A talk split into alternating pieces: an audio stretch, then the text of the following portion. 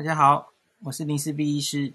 今天是五月八号，那今天星期六一样有两例确诊，那一例是本土确定，一例是待决定。待决定大家都知道，又是华航的机师了哈。我今天会很快的先讲一下国内的两例新增确诊，然后后半我就来讲这个今天早上的大新闻哦。WHO 通过了中国国药疫苗的紧急使用授权。我觉得这件事情应该是蛮大的事，对全世界的意义也是哈。那所以后面会花比较多时间讲这个题目。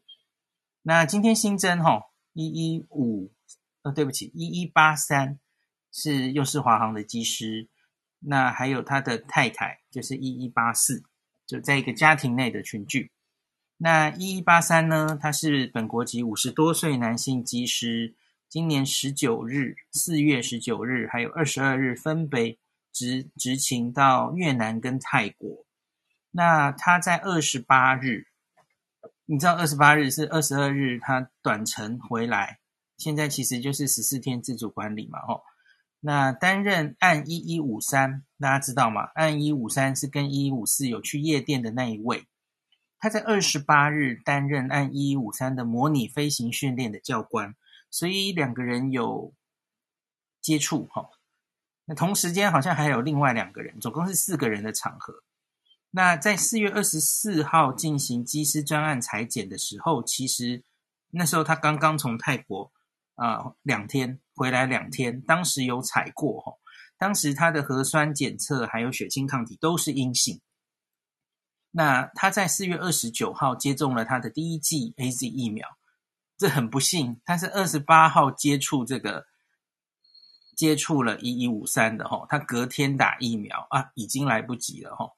那目前是判断，当然他他还不一定是哪里得的啦，我觉得他当然也有可能是外战从越南或泰国得的，或是就是一一五三传给他的，这都有可能哈。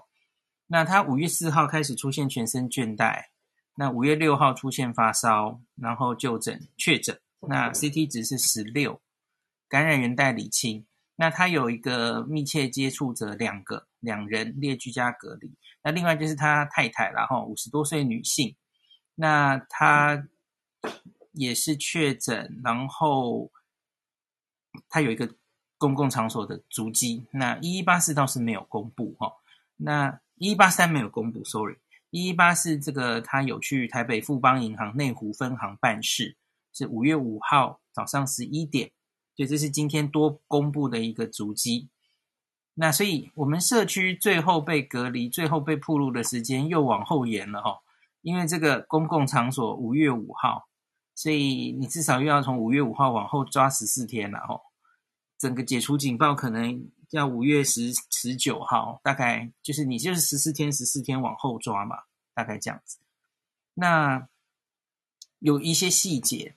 有一些细节，就是有人会问说：“你这个呃，机师，我们在机师确诊的时候，为什么没有框列到这个人？因为这一个今天确诊的一一八三，并不是一个被框列，然后被居家检疫或是自主健康管理的状态，似乎不是哦。那所以今天。”部长讲了一个答案，大家有一些人有点批判了哈，就是说他在我我们知道他是是这样的顺序是这样的哈，大家顺一下。四月二十八号是机师模拟训练，那两个机师有接触。好，四月二十九号呢？四月二十九号是一一五三跟一一五四有去夜店，就隔着一天哈。那你也许还记得，我们之前在讨论说，到底是机师传。空服员还是空服员传机师？因为在那一天二十九号，理论上是机师开始有传染力，就是所谓的有症状前两天嘛，吼。那所以他有传染力是二十九号开始，也就因为这该死的两天哦，他没有被框列到前一天的二十八天。部长说，其实只差一个小时啊，他们是抓有症状前四十八小时，当做你是有传染力的。而这一个教官他们的模拟飞行训练，吼，那就将将好发生在这四十八小时前的再一个小时，四十九小时，因此他就没有被居家隔离起来哈，好像只是就说要健康管理要注意，就这样吧哈，应该也算自主健康管理吧哈，所以当然有有打击，也算在打击面里面，只是他没有被隔起来了哈。那所以有人就会觉得很可惜啊，这个我我前几天也跟大家讲过了嘛，我们在算那个。呃，到底是机师？我觉得也还是有可能，因为这个基因出来之后，我觉得是空姐、空服员传给机师，好像比较对。因为你现在是同一个诺富特的郡主，所以这种生物的事情没有一定的啦。你开始有症状，再往前，到底是四十八小时、四十九九 小时？七十二小时有没有可能就有传染力？我觉得生物学上没有一定的，这些都都是没有绝对的。就像李秉颖老师也常常说啊，我们虽然说潜伏期二到十四天新冠病毒，可是你永远可以找到特例。有人可以不小心找到一个十六天、十七天，那还还感染的呀，特例你是一定找得出来的，因为人生物没有那么简单了吼，一定是有特例的出现这样子吼。那所以这这一例其实就有点可惜。那这一例，一个是这个，一个是现在好像指挥中心在记者会上就说，所以可能好像还是一一五三传给机师传机师的几率大，可是这样就很就很怪了嘛，吼，因为一一五三理论上，假如我们觉得原来的推演是好像是空姐传给他的话，他在二十八号不应该有传染力啊。大家听得懂吗？吼，所以假如这个，当然后续我们要再看这个新的机师一一八三的基因序列了，吼。那也许他们序列是不同的，那就其实根本就只是巧合，他他不是他传给他的了，吼，他也许是另外从外站得的，也许了，吼。因为假如现在这个机师五十岁的机师，他还是同一株诺富特的这一株的话，诶，那就我们原来的沙盘推演是错的，哦。那。显然，那就是原来的一一五三是先感染的，那就怪怪的，整个逻辑顺不起来哦。好，所以这个没办法，这猜也没有用嘛，我们就继续看罗伊军柯南可不可以再给我们多一点答案这样子。OK，今天就只很简单，然后其他记者会都在问有印度包机，还有印度的医疗专机回来吼。那今天应该都已经到了吧？就是。从印度，因为疫疫情严重哦，我们好像有外外交官染疫，有回来，然后也有送回一些人来，这样子。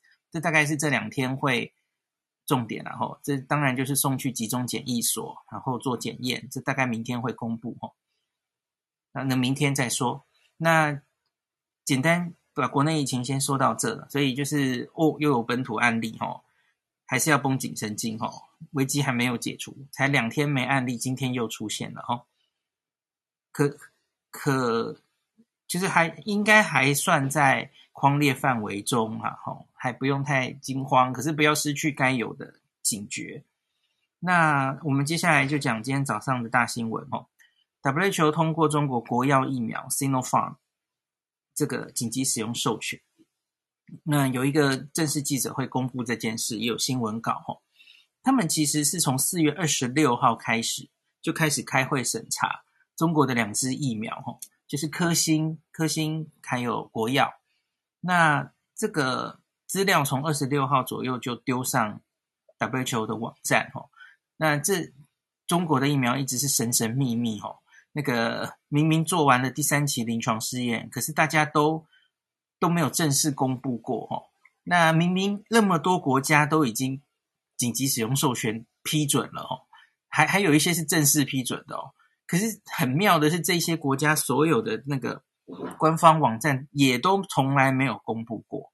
那我们都是从记者会、官员或是他们自己公司的人，就是讲出一些什么它的保护力多少，然后详细的资料从来没有公布过，神神秘秘的哦。那这一次 WHO 审查，所以他有先把一些基本的资料丢上网站。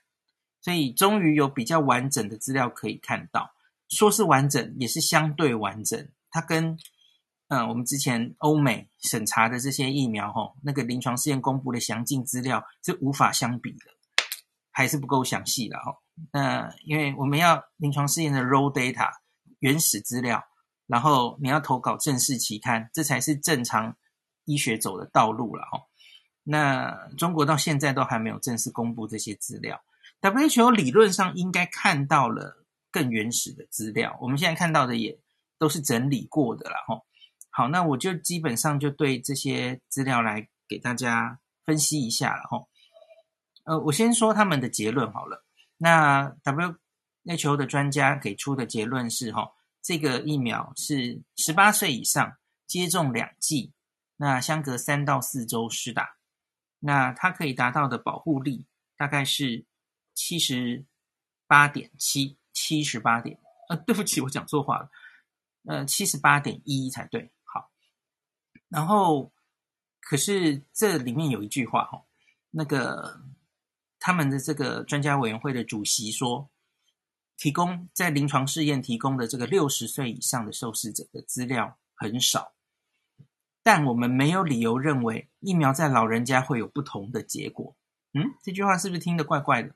为了避免我翻译个人翻译翻得比较不好哈，那我们我我把它英文原文跟大家讲哈。There's no reason to think the vaccine would behave differently in this older age group。我们没有理由相信这个疫苗哈，在这样老人的族群会 behave differently。会有不同的表现，这什么鬼？这是什么鬼话呀？我们没有理由认为老年人疫苗的表现会不同。那你做老年人临床试验干嘛？那我们是不是也可以说，我也没有理由相信在小朋友会有不同？那你就不要做小孩啦，直接开始打。我没有理由相信在中国人跟欧洲人那个 表现会不同，这这没有道理啊！当然有可能不同啊。我们现在看到不就是那个血栓的副作用？我们就觉得好像是年纪轻的人，然后东方人、西方人也许会不同吗？当然有可能不同啊！这是什么鬼话？好，然后呢，那个欧洲的资料里审查，不是欧洲，sorry，WHO 的审查资料里也提到哈，还有这个疫苗还有一些资料是需要继续要补足的地方。那包括了，因为六十岁以上不够嘛，哦。所以后续上市，呃，不是上市啦，紧急施打之后，要收集像是六十岁以上有慢性病，还有怀孕女性这些，在临床试验中都收的不够。那使用这个国药疫苗后的保护力跟副作用，这是等于是 Phase Four 啦，吼，要继续收集的。那此外还有需要更多证据的部分，包括了对重症的保护力，效果可以维持多久？是否需要追加第三剂？未来是否有引起疫苗引发疾病的风险？这个其实就是 ADE 那一类的了哈。大家其实很会担心，李冰老师有写过一篇嘛吼，这种不活化疫苗、去活化疫苗会不会有引起 ADE？就是什么间谍抗体？你应该看过《苹果日报》这篇文章了哈。会不会有这样的风险？那对变种病毒的效果？那比较稀有不良反应的监测等等，这一些资料都缺如哈，都没有。他提供的其实很简单的资料，都是几个月前应该早就有的。那他提供给现在世界各国已经很多国家都批准这支疫苗，大概就是那些之前的资料。那事实上，国药疫苗已经声称在世界很多国家都打了哈，可是他就没有把那些资料都一起送审。那 WHO 下周会做成对另一支。中国疫苗科兴疫苗的决定，那他们有向科兴要求更多需要的资料，那希望可以很快取得而做出最后的决定。那这一支疫苗是 WHO 通过的第六支新冠紧急授权疫苗，前面五支分别是辉瑞、BNT、娇生、AZ，还有一个 COVID Shield。COVID Shield 是印度血清研究所所做的 AZ 疫苗，那还有莫德纳，莫德纳才刚刚通过而已。那以上就是总共六支，那我来解读一下哈。那中国国药集团哈，这其实它有北京啊研究所跟武汉研究所，现在批准的是北京研究所的这个不活化疫苗哈。他们是去年七月十六开始收案，也算是很早的了哈。第三期，他们是在阿拉伯联合大公国、约旦、巴林、埃及，在中东这个区域哈，共收案预计要收到四万五千人。那我看他现在其实公布的没有收到那么多人哈。那他们在第一期、第二期临床试验其实都有，去年八月就发表了，发表在 JAMA。那我们看到就是它综合抗体没有别的疫苗那么好了哈，可能比自然感染还差一点点。去华疫疫苗大概就是这样了哈，抗体没有办法非常高。那在第三期做出来之前，去年中的这个时机，其实中国就已经给了这个疫苗紧急授权，它可以在政府员工、医疗工作者等等施打。那现在在中国当然已经授权哈，在阿拉伯联合大公国跟巴林也批准了。那在世界上很多国家是通过紧急授权使用，包括了哦，这 list 非常长哦。那我们可以观察这一些呃国家施打国药疫苗之后，它疫情的变化哦，包括了阿根廷、秘鲁、委内瑞拉、盖亚那、柬埔寨、埃及、匈牙利、伊朗，有没有吓到你？还没念完，伊拉克、约旦、尼泊尔、巴基斯坦、辛巴威、马尔地夫，还有塞尔维亚、塞西尔。OK，念完了。这个名单我大概是两周前整理的，我不知道后来还有没有多了哈。那大家再自己更新一下。那在提供给 WHO 的资料中呢，疫苗组有一万三千七百六十五个人，对照组也是一万三千七百六十五，一比一的这样给给药。那追踪了一百一十二天之下呢，在疫苗组产生了二十一例新冠确诊，对照组是九十五例，这样子算出来的保护力 efficacy 是七十八点一，那信赖区间是六十四点九到八十六点三，因为它这个两万六千人左右哦，那当然还是算蛮大规模的临床试验，至少超过万人，所以它算出来那个呃信赖区间还算蛮窄的哦。那继续看它的住院重症。住院的话，疫苗组仅有三例需要住院，对照组则是十四例，所以三对比十四，那保护力是七十八点七。可是这个因为数字太小了齁，所以那个信赖区间就拉得很大，二十六点九到九十三点九。那再看重症，其实它这整个临床试验只有发生两例的重症，两例而已哦，发生在对照组。那为什么会这样？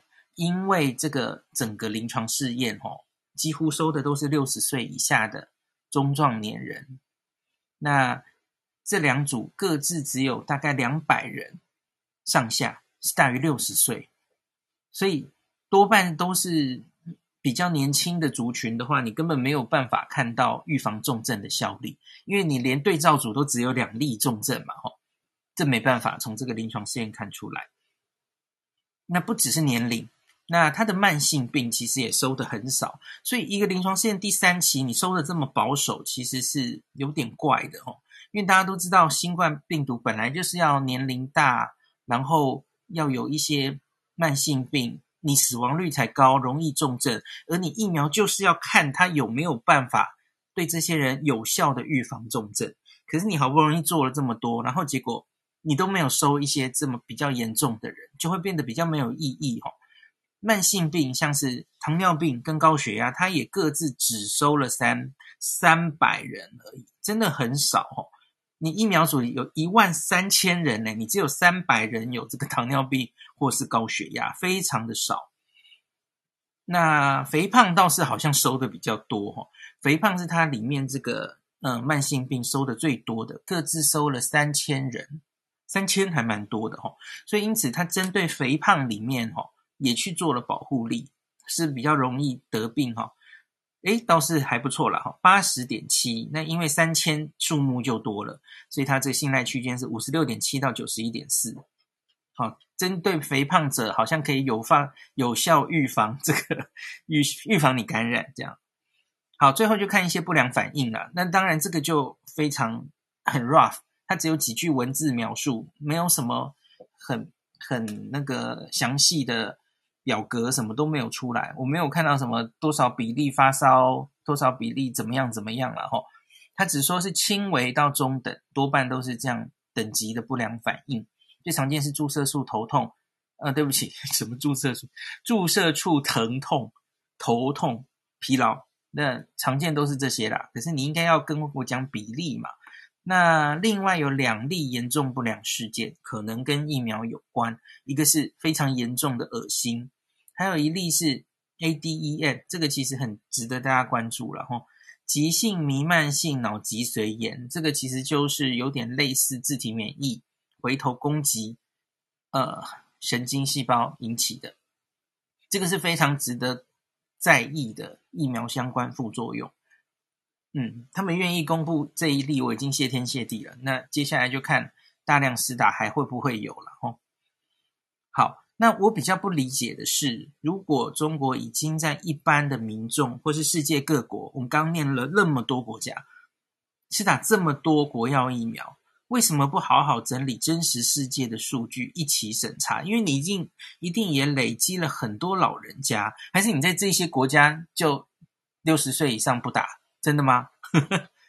早期好像这两个疫苗真的在中国是先不打老人嘛，大家应该都听过嘛，因为就是数据不足，老人先没有打这样子哦。那我也没有看到后续他们有在要做临床试验的打算。那只照现在送上的数据哈，六十岁以上老人家资料真的是太少。那科兴也有一样的问题。那刚刚我讲了吼，我们没有理由认为疫苗在老人家会有不同的结果。这句话根本不像是人会讲的话，或是说不像是科学家讲的话。大概这样讲比较对了哈。那 WHO 的新闻稿是有指出，为什么他们没有对年年龄设限？因为他们说初步资料啦，因为初步的意思就是说，你终究还是有收一点点老人了哈。那另外是抗体生成的资料。那当然也有老人家综合抗体生成也有一定的效果，所以他们显示应该可以预设是有保护效果的啦。那科学这个学理上不太可能在老人家会有和年轻人不同的安全性资料。我刚刚已经说这是 bullshit，这是鬼扯，你什么东西？好，那当然我更不能理解，直到今天都理解不能的，就是现在都已经二零二一年五月了哦。你这个临床试验早就做出来了，你为何不早点把第三期临床试验投一投、发一发哦，发到正式期刊发表，而是任由全世界这个像我这种人科学家在那边质疑你第三期迟迟不公布？我觉得这完全应该是举手之劳，而且是很快可以获得公信力的方式。连人家俄罗斯史普尼克五号都很快发表，发表在 Lancet。当然出来有招致一些批评，可是问题是人家发表了，那你就是不发表，到底是在搞哪一招？完全看不懂啊。那最后就是跟台湾比较有关的哈，有些人可能会担心，因为其实这个 W 球通过，它就意味着那它会被列入 COVAX 的候选疫苗，它会经由 COVAX 的机制送到全世界，那每一个国家，那。它是候选疫苗之一。那有人就问我们跟 COVAX 订疫苗啊，那台湾会不会被分配到中国疫苗呢？那照指挥中心之前的说法哦，我们签的合约是可以选择你要或不要的。比方说，呃，他现在要送 AZ 疫苗给我们，可是他会问过我们这一批 AZ 疫苗五月中到，呃，对不起，六月中到期，请问你要不要？五月底到期，你要不要？他会问过你。另外是疫苗种类，当然也会问过你。就像是全世界不是每一个国家都有冷链可以收辉瑞疫苗的哈，所以那时候阿中有说嘛，我们就填我们要，我们有冷链，我们可以要辉瑞，这都会经过调查的啦。我记得好像也有说我们不希望要中国的疫苗，所以大家不用担心这件事啦。就是指挥中心是不可能进中国的疫苗的，以现在的这个政府。想太多了，他们不可能进的了。那另外是，嗯，法规也有问题嘛，之前有讲过嘛，因为中国的血清制剂或是什么，呃，法律上是规定不可以进口台湾的。那这个历史背景理由，当然是因为之前不管是疫苗或是血清制剂有出过一些事件，所以才会有这样的法规规定嘛。吼，所以你真的要进中国疫苗的话，还有法规需要去改，所以大概不会这样了吼。那所以我们接下来下礼拜就看科兴会不会过。呃，科兴可能更复杂一点，因为科兴在世界上很多国家不同地方做临床试验吼。大家耳熟能详就知道是巴西，巴西这个保护力只有五成，可是它到了另外一个地方，另外一个国家又有八成。所以它解读可能比较困难哦。这个下礼拜我们看 WHO 会不会做出决定。好，那今天就讲到这里。祝大家明天母亲节哈，要记得跟你妈妈说母亲节快乐。然后我妈妈昨天打了 AZ 疫苗，到现在还好，没有特别的副作用，只有早上有点手臂啊、呃、局部注射的地方有点痛。那可是因为她本来就有一点荨麻疹的问题哈，刚刚好像有一点点疹子出来，我叫她吃了一些。抗过敏药，那我继续观察中。好，希望希望没事。那就今天就讲到这边，大家拜拜。